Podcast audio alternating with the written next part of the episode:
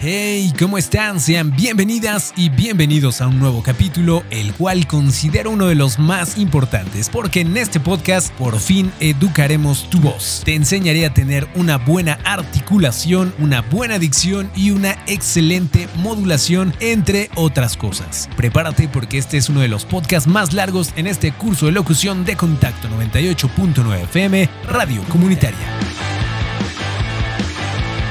Comencemos con el arte de pronunciar correctamente las palabras para que los demás puedan oír y distinguir con claridad todo lo que decimos. A esto le llamamos tener una buena articulación. Tal vez por costumbre o por pereza, algunas personas hablan con la boca muy cerrada, prácticamente sin mover los labios. Otros, quizá por timidez, adoptan un tono demasiado bajo y que apenas y se entiende lo que dicen. Así que levanta la cara, limpia tu garganta y abre bien la boca. Ah, como te dije anteriormente, al igual que un músico, la locutora o locutor debe afinar su instrumento antes de tocarlo para que los escuchas no pierdan una sola nota de su concierto. Para mejorar la articulación te voy a dar dos ejercicios. Número 1. Muerde un lápiz como si tuvieras un bocado o freno de caballo en la boca. En esa posición ponte a leer un libro o periódico. Nota, leer tweets o publicaciones de Facebook no cuenta. Haz este ejercicio durante 5 minutos. Notarás como poco a poco se van aflojando todos los músculos de tu cara. Número 2. Toma un libro y ponte a leer en voz alta, lentamente y silabeando como si estuvieras hablando cetáceo. Dori. Dori, eso no es cetáceo. Hablas como infección estomacal. Voy a hablar tiburones. Avanza algunos párrafos así, exagerando la lectura como haciendo muecas para hablar. Luego silabea más rápido, asegurándote de que pronuncias cada una de las letras de cada palabra. Ahora viene la buena dicción, que es otra cosa totalmente diferente y se refiere a la exacta pronunciación de todas las letras y las palabras. La articulación se refiere a la claridad. Básicamente, ahora hablamos de la corrección. Como locutor y locutora debes esforzarte por hablar de forma clara y correcta. Y sí, puede ser más complicado de lo que parece, ya que conseguir una dicción perfecta es una tarea que requiere de días y meses de práctica, pues los malos hábitos al hablar se acumulan desde la niñez, por eso es tan complicado mejorar la dicción. Sin embargo, se trata de un elemento esencial para conseguir comunicar de forma eficaz. Para mejorar la dicción, los trabalenguas son sumamente útiles. Busca uno con letras incómodas para ti. Por ejemplo, si tienes problemas con las R's, practica con el terrateniente Ramón Pueyrredón Aguirre arreaba rumiantes en su remoto rancho. Se aburría Ramón encerrado en su recurrente rutina, resuelto a romperla, arrancó rumbo a tierras rimbombantes. Y por supuesto, supuesto, debes ir subiendo el nivel cada vez más largos, cada vez más difíciles. Tengo una gallina pinta, pipiripinta, pipiralegre y gorda que tiene tres pollitos pintos, pipiripintos, pipiralegres y gordos. Si la gallina no hubiera sido pinta, pipiripinta, pipiralegre y gorda, los pollitos no hubieran sido pintos, pipiripintos, pipiralegres y gordos. Se me fue el aire. Otro de los errores frecuentes de la dicción son las letras comidas o añadidas. Por ejemplo, comerse las S. Aunque eso en México se escucha raro y asqueroso a la vez. Por ejemplo, países del Caribe viven tranquilos junto al mar. O comerse las R's como si fueras reggaetonero. Hay que verla para poder imaginarla. También está el error de las letras cambiadas. Por ejemplo, la R por la L. Recordar es volver a vivir. O al revés, la L por la R. Tengo la tripa revuelta Cambiar la B por la C, obtuve mi licencia con absoluta seguridad. Cambiar la C por la P, el deporte me mantiene activo. En fin, ejemplos hay muchos por lo que debes revisar tu pronunciación. Como siempre, debes de practicar con alguien más para que te señale los errores que tal vez no notaste. Otro error son las palabras maldichas, como por ejemplo haya en vez de haya, hubieron en vez de hubo, suidad en vez de ciudad, satisfació en vez de satisfizo, fuiste en vez de fuiste, naide en vez de nadie, Graviel en vez de Gabriel. ¿Qué otras palabras se te ocurren a ti? Y por último, ¿qué hacemos con los nombres o palabras en otro idioma? Lo mejor es preguntarle a alguien que sepa decirlas correctamente para que te enseñe a pronunciar con naturalidad y no quieras creerte el gringo o el francés, porque bueno, básicamente se reirán de ti. Y ojo, lo mismo pasa con las diferentes lenguas en nuestro país. Según datos precisos, existen 69 lenguas oficiales en México, 68 indígenas y el español. Las 10 lenguas indígenas más habladas en la actualidad son el náhuatl, chol, totonaca, mazateco, mixteco, zapoteco, otomí, tzotzil, setzal y maya. Existen otras 40 lenguas indígenas que se hablan en nuestro país, las cuales están a punto de desaparecer debido a que quedan muy pocos hablantes. Por ejemplo, las lenguas Pai Pai, Kumiai y Kukapa.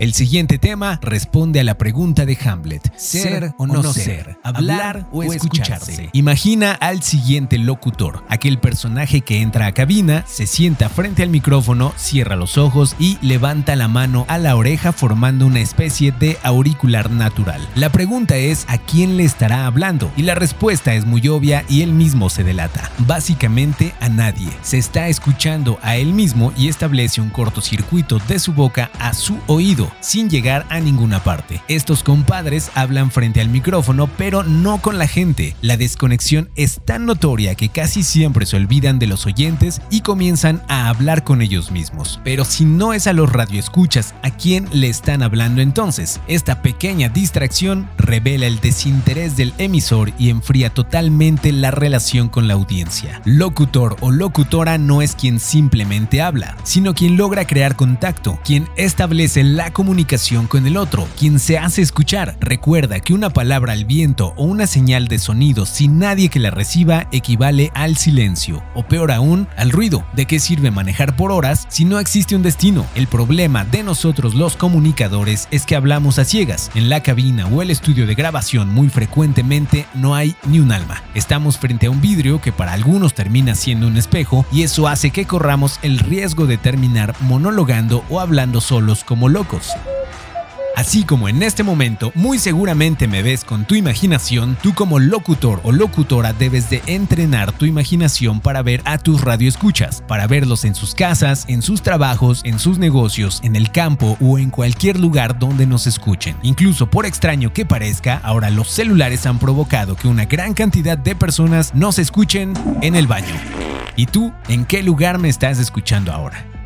El siguiente ejercicio ya lo conoces. Comienza a grabar tu programa o podcast y al terminar siéntate a escucharlo. Pon atención en cómo te diriges a tu audiencia. En segunda o tercera persona, anota cuántas veces interrogas a tus podescuchas, cuántas veces requieres, solicitas, desafías, pides, exiges, reclamas o demandas algo a quienes te escuchan. Y como siempre, sea honesto, ¿estás echando palabras al aire o realmente estás hablando con la gente? Debes tener en cuenta que las emociones se transmiten de a otras como corrientes eléctricas. Cuando sintonizas tu estación de radio comunitaria o tu podcast favorito, tal vez estés solo, tal vez estés acompañado, pero en cualquier caso, la voz del locutor o locutora se dirige a ti, te habla en segunda persona, te interroga, a veces la comunicación radiofónica se vuelve tan individualizada entre el locutor y el oyente que al comunicarse a cabina pareciera una conversación entre dos amigos, aunque nunca se hayan visto en persona. En radio, vale la pena decirlo, no es lo mismo dirigirnos a una sola persona que dirigirnos a una persona sola.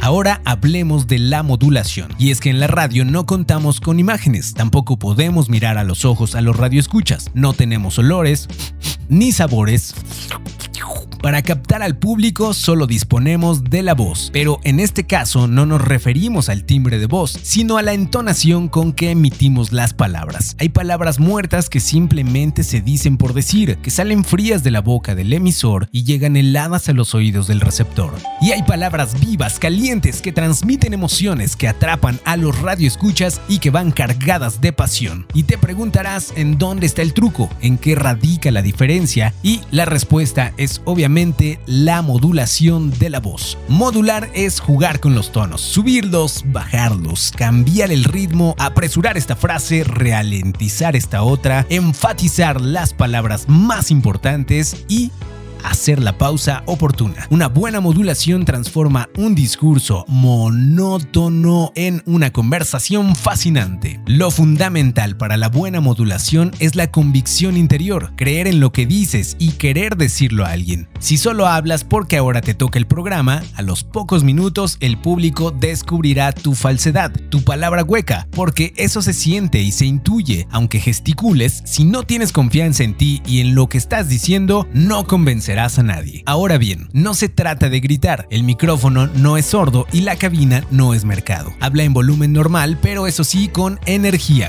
cargando de intención y emoción cada palabra. Tampoco se trata de correr, no confundas ritmo con atropello ni estar animado con desgarrarte la voz. La manera correcta es situarte una cuarta del micrófono que equivale a unos 21 centímetros, que es aproximadamente la distancia que hay desde el extremo del pulgar de una mano abierta y extendida hasta la yema del dedo meñique. Esa es la distancia ideal para la voz. Más cerca sonará distorsionada y más lejos perderá presencia. Lo fundamental es la convicción, convencer. Esta palabra significa vencer con el otro, o mejor dicho, compartir la victoria. Aquí te va uno de los mejores consejos del mundo mundial. Aprende a hablar con todo el cuerpo. Así es, frente al micrófono hay que emplear todo el cuerpo, porque los seres humanos hablamos no solamente con la lengua, utilizamos los brazos, las manos, los ojos para expresarnos mejor. No cruces los brazos ni los escondas detrás o bajo la mesa porque al cabo de un rato estarás locutando con desánimo. Aprovecha todos tus músculos, especialmente los de la cara, para darle fuerza a tus palabras. Al igual que subrayamos una frase importante cuando leemos un libro, debes de aprender a resaltar determinadas palabras con el tono dinámico de la voz y el apoyo de las manos. Un buen locutor se reconoce enseguida por sus gestos, por las muecas de su cara, el brillo de sus ojos, su posición dinámica. Mueve todo el cuerpo, pero no olvides mantener la cabeza en dirección al micrófono para no salirte del plano. Si grabas de pie, no te apoyes sobre un solo pie ni te recuestes sobre la pared. Párate firme, ya sabes, pecho palomo y una posición corporal enérgica. Obviamente, si no tienes convicción, de nada te va a servir la gesticulación. El buen tono para hablar por radio se dice es hijo tanto del espíritu como de la expresión corporal. Ten en cuenta que la convicción interior nos hace mover los brazos, alzar las cejas, apuntar el dedo que acusa y cerrar el puño que afirma. Y a su vez, la gesticulación exterior va produciendo en nosotros una actitud más convencida y por ello más convincente. En conclusión, la gesticulación es ciertamente un asunto cultural, que cada uno de nosotros hable a su estilo, pero eso sí, desarrollando al máximo las posibilidades de su cuerpo. Como siguiente ejercicio, toma una nota cualquiera y ve subrayando las palabras que consideres más importantes. Marca con una línea donde consideres que se debe hacer una pausa. Ponte delante del micrófono, de pie con actitud dinámica y lee esa nota con la mayor energía que puedas. Y ya sabes, socializa, pide a tu mejor amigo o amiga que te escuche y que grabe un pequeño video con su celular. Después analiza cómo es tu expresión corporal, si es muy estática o si mueves las manos, si los gestos de tu cara acompañan el contenido de tu lectura y si tu tono resulta convincente. Ya por último, hablemos de nuestra deliciosa lengua. Ya con el espíritu suelto y el cuerpo desenvuelto podemos liberar nuestra lengua y explorar sus infinitas posibilidades. La lengua no solo sirve para hablar o besar. Con ella podemos reproducir infinidad de sonidos de la naturaleza. Si observas detenidamente las tres voces del lenguaje radiofónico, efectos, música y palabras caben justamente en este pequeño gran músculo que ocupa por su increíble versatilidad más espacio en la corteza cerebral que ningún otro del cuerpo humano. Nuestras lenguas se han ido subdesarrollando, atrofiando sus posibilidades expresivas, pero al igual que con tu ex, nunca es tarde para recuperarla. Así que trata de imitar el galope de un caballo o el sonido de un pájaro. La lengua nos sirve para hablar obviamente, pero en nuestra locución podemos hacer otras cosas como silbar, tararear, declamar, cantar, imitar, reír, suspirar, susurrar, etc. Podemos agregar a nuestra locución o grabación todos los sonidos del mundo. Así que sácale buen provecho a tu lengua que en ella tienes una increíble herramienta. Nota. Muchos de los efectos usados en este episodio los hice yo merengues. Nos escuchamos la próxima semana. Si te gustó el episodio de hoy, no olvides compartir en tus redes sociales que seguramente allá afuera hay más fenómenos como tú y yo que están deseosos de aprender algo nuevo. Yo soy Ali Andrei, locutor y esta es una producción de Comunicaciones en Contacto, Cultura y Bienestar Social AC.